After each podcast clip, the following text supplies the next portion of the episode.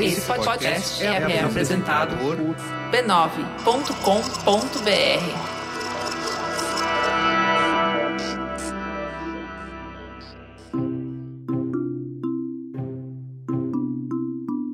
Bem-vindas ao Histórias de Ninar para Garotas Rebeldes, um podcast do B9 em parceria com a Timbuktu Labs e com apoio do Bradesco.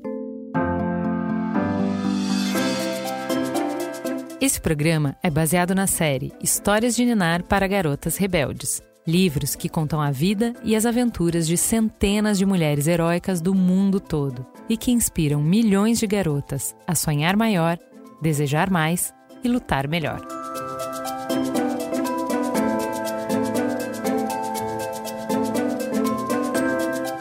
Quem conta a história de hoje é a Naruna Costa.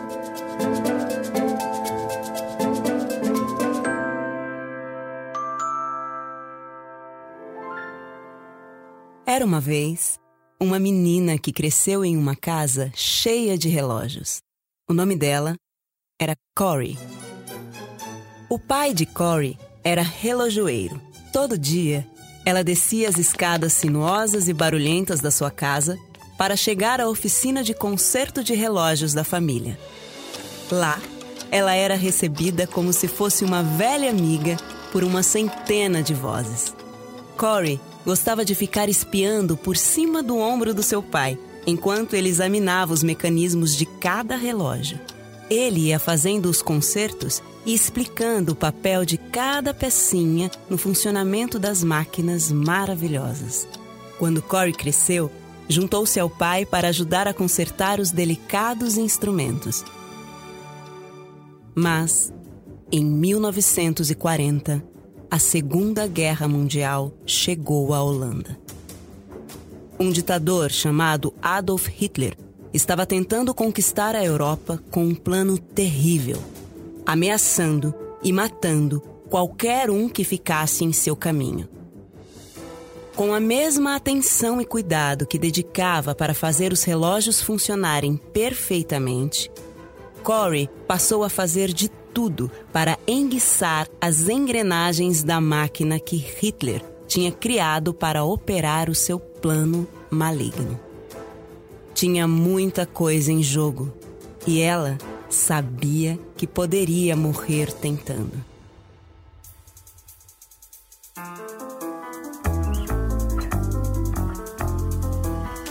Eu sou Naruna Costa e este é o Histórias de Ninar para Garotas Rebeldes, um podcast de histórias de mulheres extraordinárias que nos inspiram. Esta semana, Cory Ten. A casa onde Cory cresceu tinha um nome: A Bege.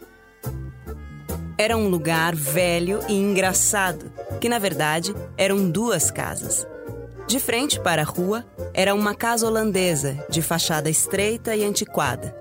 Na parte de trás era outra casa ainda mais estreita. As duas construções se juntavam por uma barulhenta escada em espiral. A casa de Corey era aconchegante e cheia de gente da família. A mãe, o pai, um irmão, duas irmãs e três tias. Apesar da casa estar sempre cheia, a família de Corey nunca recusava abrigo a alguém que precisasse de cama, comida ou uma conversa amiga. Quando uma criança precisava de um lugar para ficar, Corey punha mais um lugar na mesa. Quando alguém na cidade ficava doente, a mãe de Corey fazia uma cesta com comida e ia entregar. A cozinha estava sempre cheirando a bolo morno e sempre tinha um café recém-coado no fogão, esperando pela próxima pessoa que batesse na porta. Os Tembum eram cristãos, mas a generosidade deles não era só para pessoas da mesma crença. A família de Corey acreditava que Deus gostaria que eles cuidassem de todos, e não só de quem falava a mesma língua ou rezava para o mesmo Deus. Assim, mesmo trabalhando na loja e cuidando da própria família, eles estavam sempre a serviço dos outros, doando tempo, energia e recursos para ajudar quem precisava. Quando Corey cresceu, foi ajudar o pai na loja, se tornando a primeira mulher licenciada como relojoeira da Holanda. Dois de seus irmãos se casaram e tiveram filhos, mas Corey e a irmã, Betsy, ficaram em Bege, cuidando da mãe e das tias até elas ficarem velhinhas e morrerem. Sempre tinha muita gente entrando e saindo da casa, mas algumas coisas nunca mudavam. Todo domingo, Corey e a irmã iam aos concertos na linda e antiga catedral. Elas se sentavam nos bancos desgastados pelos fiéis que já os usavam há centenas de anos. Enquanto ouvia a melodia sair do órgão de ouro que já tinha sido tocado por Mozart em pessoa, Corey sentia seu espírito se acalmar. Toda tarde, ela e o pai andavam pelas ruas de paralelepípedos no Harlem, acenando e cumprimentando as pessoas que viam sempre. Parecia que a vida em Harlem nunca seria diferente. Mas, no leste, na Alemanha, tudo estava mudando. Naquela época, a Alemanha estava sendo governada por Hitler. Ele achava que qualquer pessoa que não se encaixasse em seu modelo de mundo perfeito deveria morrer. Hitler e seu partido nazista queriam dominar um país por vez na Europa, até que todo o continente estivesse habitado por um único tipo de pessoa uma noite, em maio de 1940, uma explosão acordou Corey com um susto. Os nazistas tinham invadido a Holanda. Por cinco dias, as forças holandesas batalharam bravamente. Mas o pequeno país não foi páreo para o exército alemão. A Holanda estava ocupada. No começo, as coisas não mudaram muito. Então, começaram a vir pequenas e assustadoras mudanças. As vitrines das lojas dos judeus passaram a ser atacadas com pedras. As fachadas das sinagogas passaram a ser pichadas com palavrões. Os nazistas queriam que os holandeses participassem daquele tratamento cruel aos seus vizinhos judeus. Quantos será que apoiariam aquelas ideias terríveis? Muitos apoiaram. Corey começou a ver placas em lojas, restaurantes, livrarias, parques e salas de concerto. Todas diziam a mesma coisa: não permitimos judeus. As coisas pioraram ainda mais. Os clientes judeus que tinham deixado relógios para consertar simplesmente deixaram de vir buscá-los, como se tivessem desaparecido. E alguns tinham mesmo. Agora, nas caminhadas diárias, Corey e o pai ficavam horrorizados com soldados levando homens, mulheres e crianças com a estrela amarela que os judeus foram obrigados a costurar nas roupas. Para onde estavam sendo levados? Ninguém dizia. Corey começou a fazer as entregas diretamente aos seus clientes judeus. Assim, eles não precisariam se arriscar saindo na rua. Em uma visita dessas, ela foi à casa de um médico local que estava brincando com os filhos pequenos. No momento em que olhou para eles, Corey chegou a uma conclusão terrível. Aquela e todas as outras famílias judaicas estavam correndo perigo o tempo todo. Alguém poderia bater na porta deles a qualquer momento. A qualquer momento, eles poderiam ser enfiados em um caminhão e levados para a prisão. Ou pior, Corey fez uma oração ali mesmo. Meu Jesus, eu me ofereço ao seu povo, de qualquer forma, em qualquer lugar, a qualquer hora. O lugar para fazer isso seria sua casa velha e barulhenta, e a hora estava quase chegando. Depois de dois anos de ocupação nazista, alguém bateu na porta. Era uma mulher judia, aterrorizada, com uma pequena mala na mão. A polícia tinha invadido a loja dela e ela achava que logo seria presa. Precisava de um lugar para se esconder. Trêmula, a mulher pediu a Corey e a sua família que arriscassem suas vidas por ela, uma estranha. Era proibido por lei oferecer abrigo ou esconder uma pessoa judia em casa. Se Corey concordasse, poderia sofrer consequências terríveis. Naquela época, Corey estava com 50 anos. Não tinha ilusões sobre os perigos do regime nazista e sabia exatamente o que fazer. Nesta casa, disse o pai de Corey, as pessoas de Deus são sempre bem-vindas.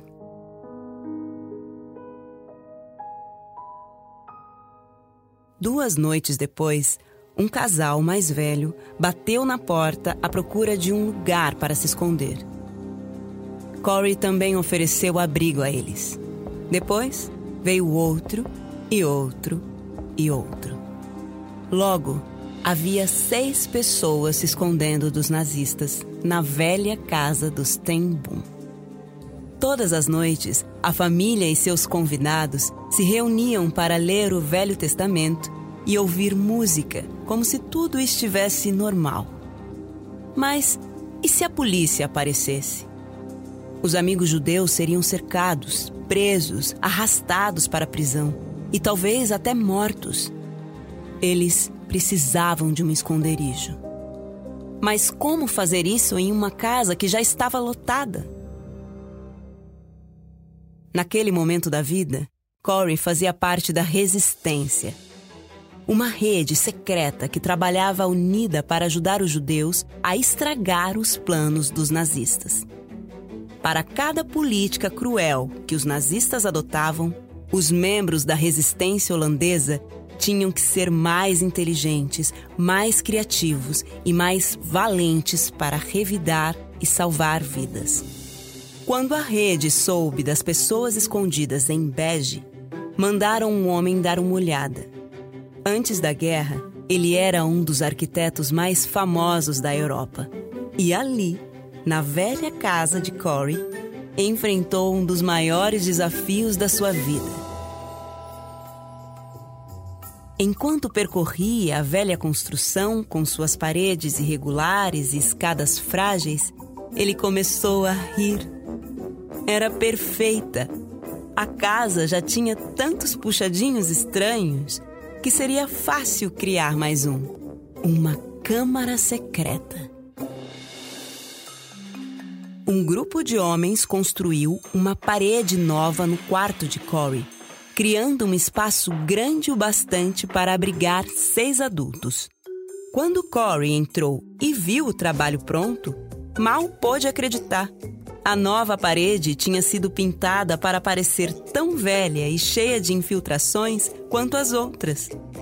Ela tinha vivido naquele quarto por 50 anos e mal percebia a diferença. Na parte de baixo da parede tinha um painel deslizante escondido, logo embaixo de uma prateleira. Era a única forma de entrar e sair do esconderijo. Todos ensaiavam muitas e muitas vezes o que fazer se os nazistas chegassem. Corey, Betsy e o pai distrairiam os oficiais com uma conversa, enquanto as pessoas judias iriam para o quarto de Corey antes que os soldados revistassem o resto da casa. Na luta para salvar a vida, cada segundo contava. Então, o dia que todos temiam chegou. Corey estava doente, de cama, com gripe. Ela acordou com os amigos judeus correndo desesperados, se enfiando pela portinha para dentro do quarto secreto. O que estava acontecendo? Corey se sentou na cama e olhou em volta. Estava ardendo em febre. Zonza, ela saiu tropeçando pelo quarto para pegar uma mala cheia de documentos importantes, contendo nomes e endereços de pessoas da resistência e dos que estavam escondidos. Quando a última pessoa atravessou a passagem, ela jogou a mala no quarto secreto e fechou a porta, segundos antes de um oficial nazista entrar. Onde você está escondendo os judeus? gritou ele, arrastando-a pela escada. Eu. Eu não sei o que você está falando, disse Corey. O oficial deu uma bofetada com tanta força no rosto dela que Corey sentiu o gosto do sangue na boca. Só conseguiu pensar nas pessoas escondidas no andar de cima. Não deem um pio, pensou, rezando. Onde é o quarto secreto? gritou o oficial. Corey ficou em silêncio. Ele bateu de novo, mas ela não disse nada. Não trairia os seus amigos. Corey, sua irmã Betsy, o pai idoso, os empregados da loja e até membros da resistência que tinham aparecido ali depois que a notícia da invasão se espalhou, foram presos e levados para a prisão. Dali para frente, ela ia precisar de um outro tipo de coragem.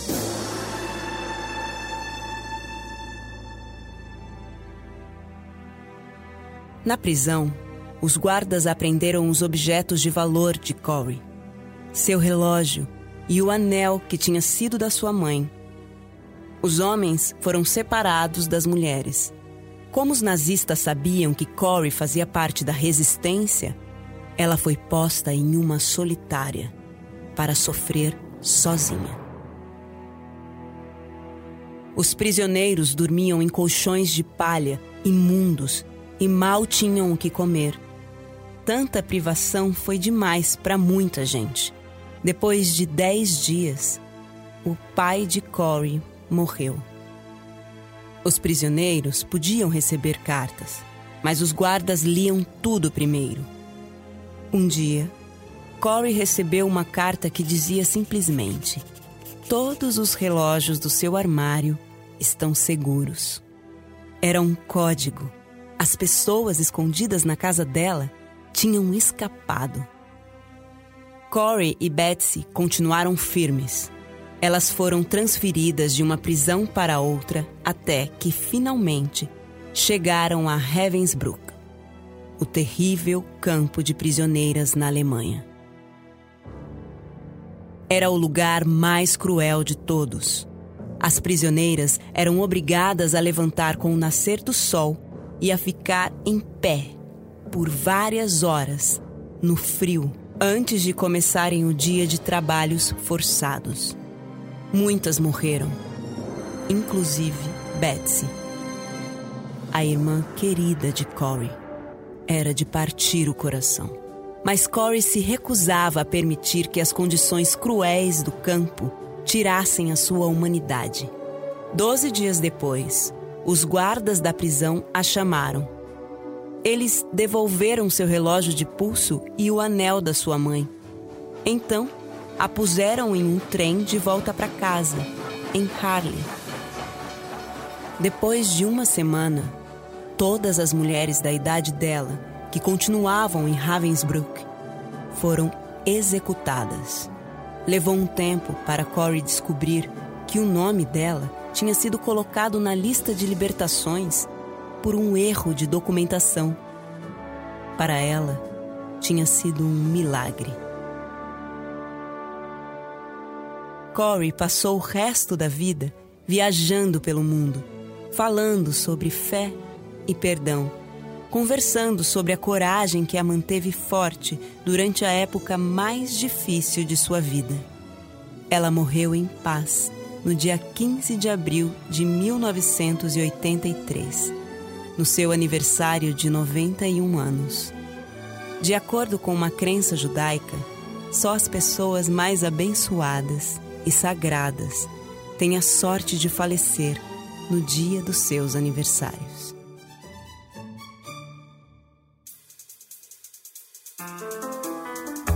Oi, eu sou a Saia Sofia, tenho 7 anos e sou de Palmas Tocantins. O episódio de hoje foi apresentado por Naruna Costa. cantora, compositora, diretora e atriz. Ela participa de muitos projetos artísticos de grande reconhecimento no Brasil. Este podcast foi criado por Timbuktu Labs e adaptado para o português por B9. Ele é baseado na série de livros Histórias de Ninar para Garotas Rebeldes, escritos por Helena Favilli e Francesca Cavallo, e publicado no Brasil pela VR Editora. Se você gostou deste programa, compartilhe em suas redes sociais e com seus amigos e família. Você pode conferir os outros episódios em garotasrebeldes.b9.com.br. O roteiro original do episódio é de Corinne Purtil, Sound Design e trilha sonora original, Letra Barguiak.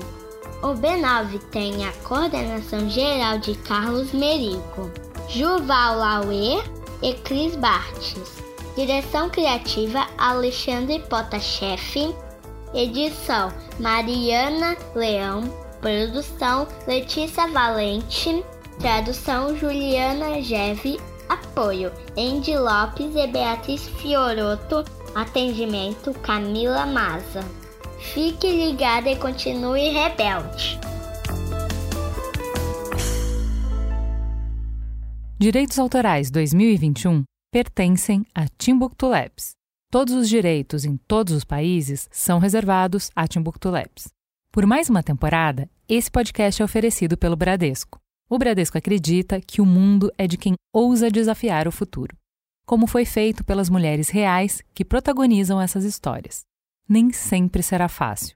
Muitas vezes as portas estarão fechadas e pode até parecer que ninguém estará ao seu lado. Mas de uma coisa você pode ter certeza: toda vez que alguém estiver preparado para fazer a diferença, pode contar com o Bradesco. Não importa a sua idade, você tem o poder de mudar o mundo. Vamos desafiar o futuro juntas.